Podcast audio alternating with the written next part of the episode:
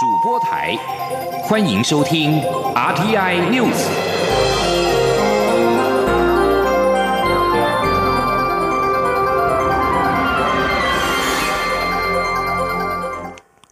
各位好，我是主播王玉伟，欢迎收听这节央广主播台提供给您的 RTI News。新闻首先带您关注，今天是六四事件三十一周年。蔡英文总统今天在脸书贴文表示，在中国每一年只有三百六十四个日子，有一天被遗忘掉了。希望这世界上每一个角落、每一片土地都不要再有被消失的日子，也祝福香港。副总统赖清德也在脸书贴文表示，六四的历史错误无法复原，但对历史真相的追求与平反却可以避免悲剧再次发生。中共应平反六四，停止压迫，顺应民主潮流。行政院长苏贞昌今天表示，自由是一种生活，一种上网不会被锁关键字，不会因为不同政治主张而有牢狱之灾的生活。他也呼吁世人珍惜民主，勿忘六四。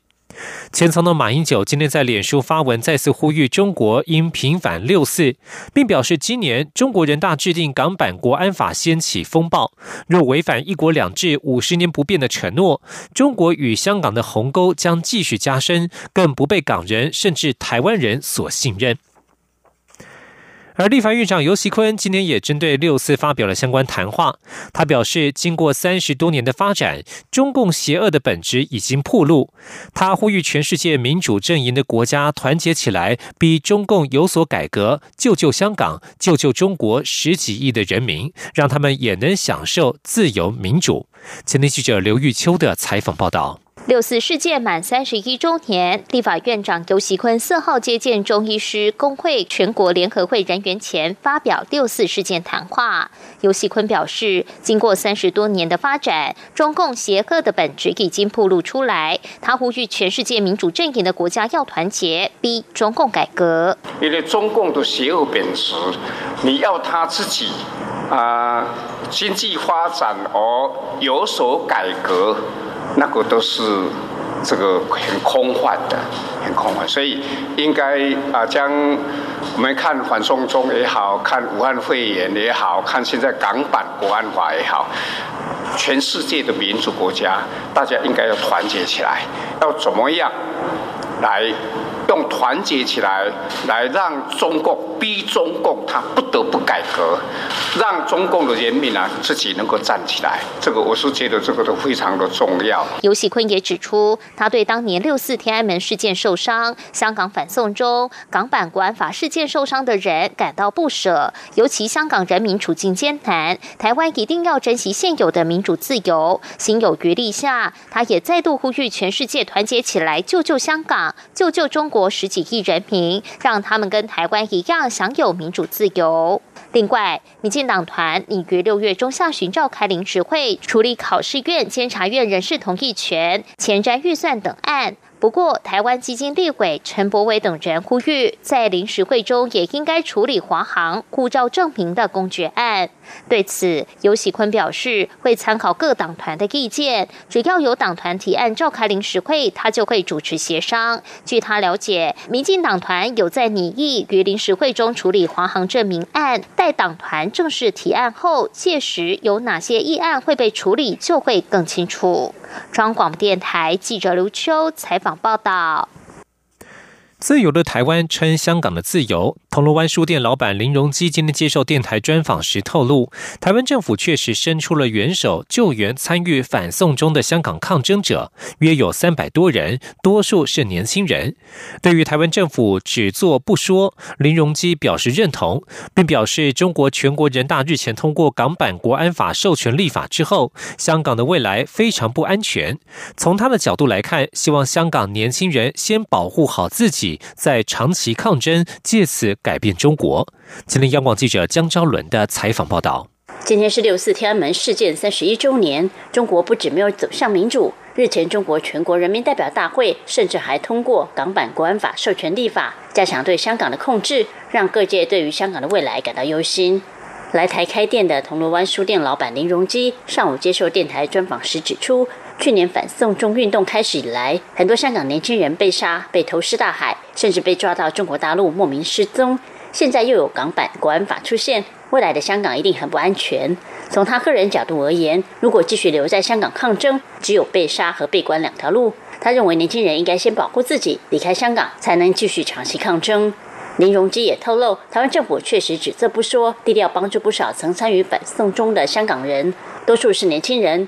未来也希望台湾政府可以从人道的角度，让香港人在台湾也有工作机会，因为保护香港也是保护台湾。可以说啦，呃，现在呃，台湾政府只只做不说，啊，大家很聪明啊。这个我也认可。那他们的生活，你刚刚讲他们找工作，呃，这个就是是不是呃，我们香港人可以一起去想办法帮助他们。还有一个当然是台湾政府是不是也要考量这一块？有什么方法可以帮助他们，让他们有工作？林荣基强调，反送中之后，中国很明显就是要收回香港，把香港变成中国制度下的一部分。因此，即使死了很多人，即使美国、英国打算制裁香港。对中国政府来说都不重要，因为没有什么比稳住政权还有国家统一更重要。而收回香港之后，下一步就是台湾。控制香港以后，先把香港统一起来，下一步就到台湾。他可以做啊，有什么不可以做？他杀人都可以，你看六四事件就知道，他从来没有变。然后我们根据他过去的行为，大概知道他有一个很严重的一个国家观念。嗯。这个国家观念就是要把整个中国统一起来。林荣基观察，比起香港人，台湾人更热情，但也更容易被骗。他指出，香港人认识的中国与台湾人认识的中国是两回事，对中国的看法不能太简单。不过，他也说，他不是太悲观，还是希望透过长期抗争改变中国。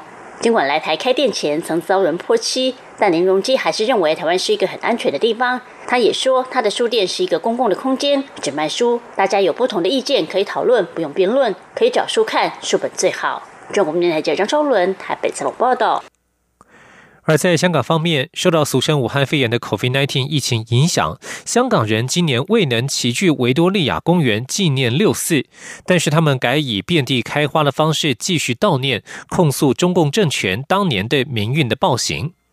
每年六月四号，香港市民支援爱国民主运动联合会支联会都会在维园举行烛光晚会，但今年港府发出了限制八人以上聚集的禁令，支联会对此十分不满，批评当局是利用疫情打压他们的悼念活动，同时宣布其成员今天晚上将会如常到维园举办烛光晚会，相信人数不会违反规定。支联会主席李卓人表示，每年六四维园烛光晚会如同测试“一国两制”。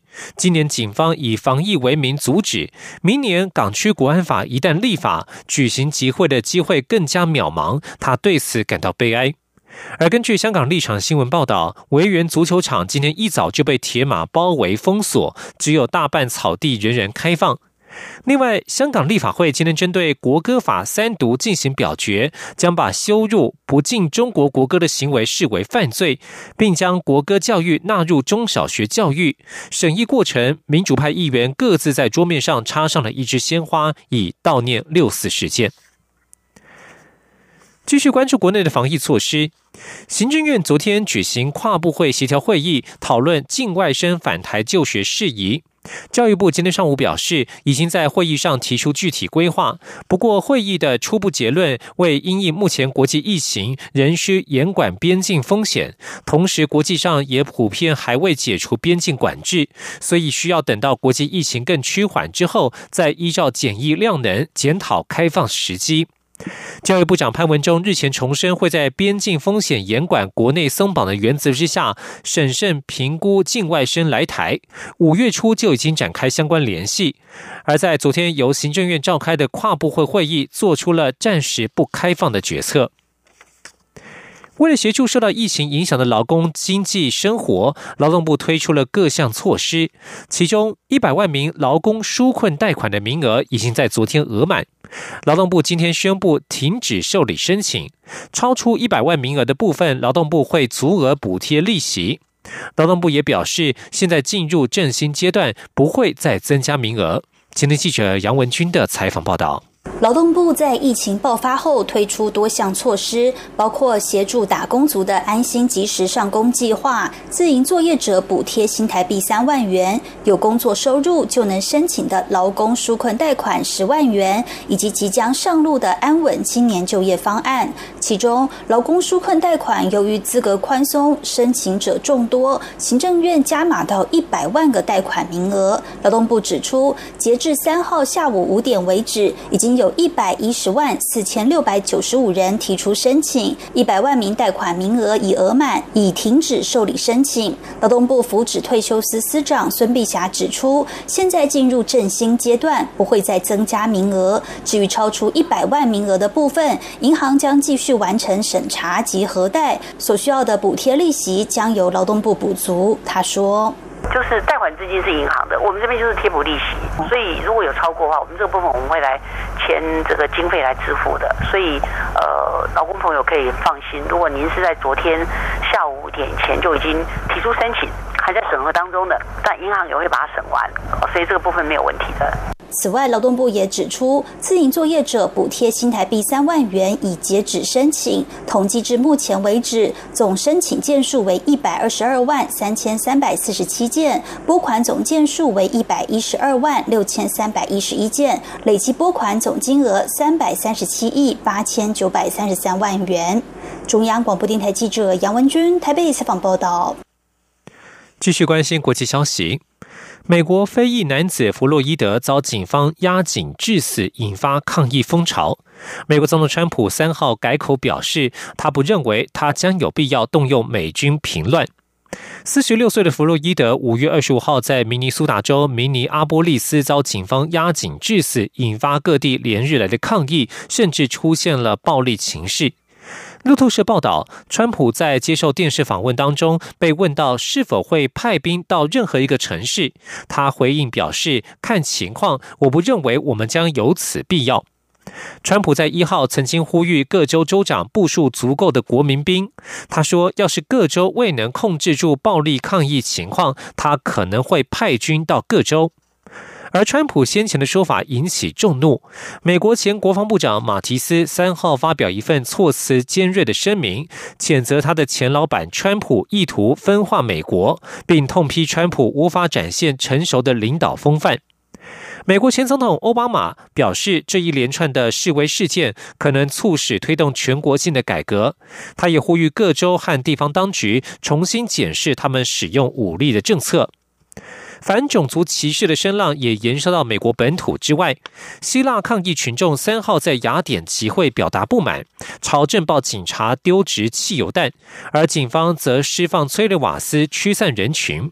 另外，三号在斯德、瑞典的斯德哥尔摩、芬兰的赫尔辛基以及荷兰首都鹿特丹也都有相关的抗议活动发生。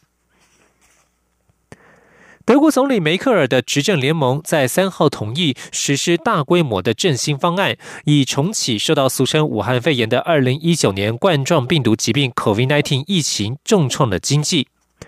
根据路透社报道，经过延长入夜的马拉市马拉松式的会谈，执政联盟克服两大歧义：其一是刺激购买新车，其二是缓解市政当局的负债压力。梅克尔在记者会上表示，这项振兴方案规模将达到一千三百亿欧元，约合新台币四兆三千六百六十七亿元，包括降低增值税刺激消费在内。梅克尔表示，这一项二零二零二零二一年振兴方案的规模将达到一千三百亿欧元，其中的一千两百亿欧元将由联邦政府支出。他说：“所以现在我们有一项振兴经济方案，另外有一项针对未来的方案。在这项振兴方案之前，德国在三月份也通过了一项七千五百亿欧元的纾困案，其中包括一千五百六十亿欧元债务融通追加预算。”以上新闻由王玉伟编辑播报，稍后请继续收听央广午间新闻。我是陈向红医师。现阶段国内疫情趋缓，鼓励民众可以适当的走出户外踏青或运动，提高免疫力。进行户外活动时，随时保持手部的干净，使用肥皂洗手或制备酒精干洗手。在户外通风良好的场地，也要适当维持社交距离。建议随时携带毛巾，避免直接用手触摸眼、口、鼻。户外活动回家后，请尽快换上干净的衣服。有政府，请安心。资讯由机关署提供。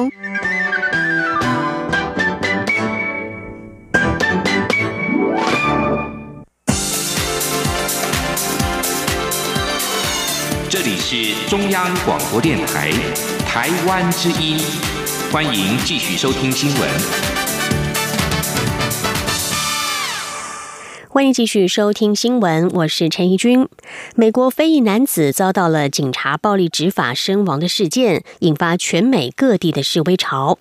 外交部发言人欧江安今天表示，已经注意到相关的情势，但我方对美国政府有信心，对美国的民主制度有信心，也对美国人民有信心。欧江安指出，我国反对任何形式的歧视，因此期待国际社会能够严肃检讨，消除其他国家也存在的歧视、不公、暴力与剥夺人权等相关情势。记者王兆坤的报道。外交部发言人欧江安表示，已注意到美国非裔男子遭到警察暴力执法，并在美国各地引发民众示威抗议。另也注意到涉案警察以谋杀罪被起诉，司法单位针对此事展开调查。我们相信美国是一个民主法治的国家，我们也相信美国的体制，因为是民主的体制，他们会对涉案的警察做一个适当的裁决。欧江安指出。我方由衷期盼美国各地的动荡能够尽快平息。他说：“我们对于美国的呃这个政府，他们去解决这个问题，啊，我们相信他们有足够的应处的一个能力，去解决他们自己国内的一个事情。我们对于相关问题的发展，我们高度的注意。但是，我们对于美国政府有信心，他们有能力应处的能力。第二个。”我们对于美国的民主的制度有信心，因为是一个民主的制度，它是一个透明的，它是一个坦诚的。民主的机制包括它有独立的司法机关，还有透明的一个政治的架构。我们相信这样的一个成熟的民主制度，有足够的智慧，可以有效解决任何的问题。第三个，我们也对美国的人民有信心。啊，人民的力量是很伟大的，人民的声音要很真诚的、很谦卑的去倾听。欧江安表示，台湾与美国的关系密切友好，共享自由、民主、人权等价值。而台湾作为负责任的国际社会成员以及自由民主国家，我方对于这种情况的发生是感同身受。美国各地反对歧视的示威，我国也反对任何形式的歧视。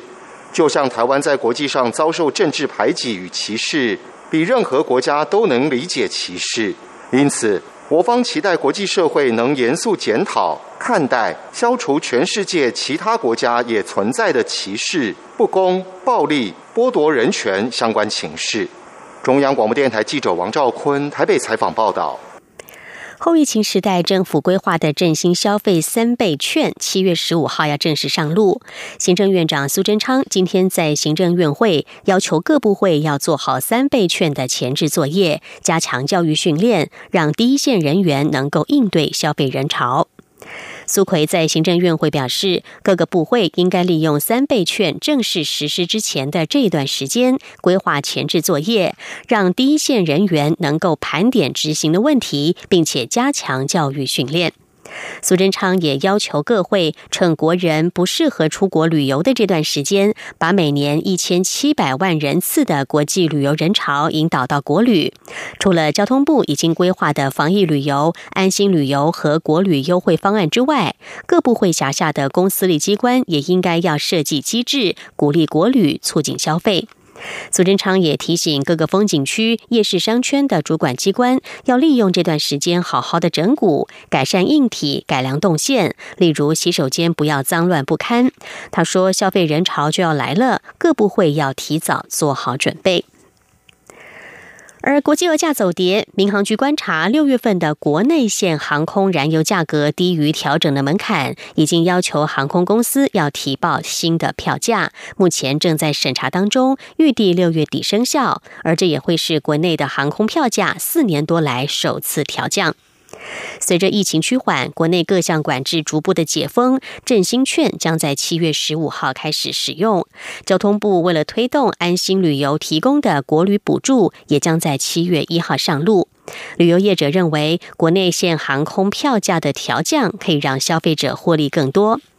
另外，国际航空向旅客所收取的国际线航空燃油附加费，因为国际油价走跌，五月降为零，这是十六年来的第一次。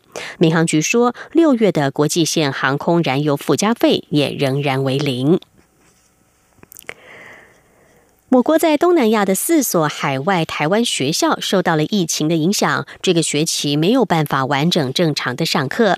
本周刚回任的教育部次长蔡清华表示，印尼泗水台湾学校最近恢复了上课，有学童画了张图，哭着说可以上学了，好高兴，让他深感台湾这一学期能够照常上课，实属难能可贵。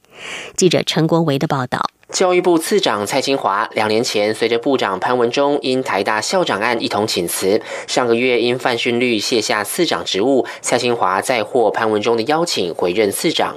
蔡清华说，这两年在大学服务，也常到各地担任相关咨询委员。今年从疫情爆发后，从地方上看到中央各部会的应应作为，让他真的觉得非常安心。尤其全世界只有少数几个国家学生还能正常上课，显见台湾非常安全。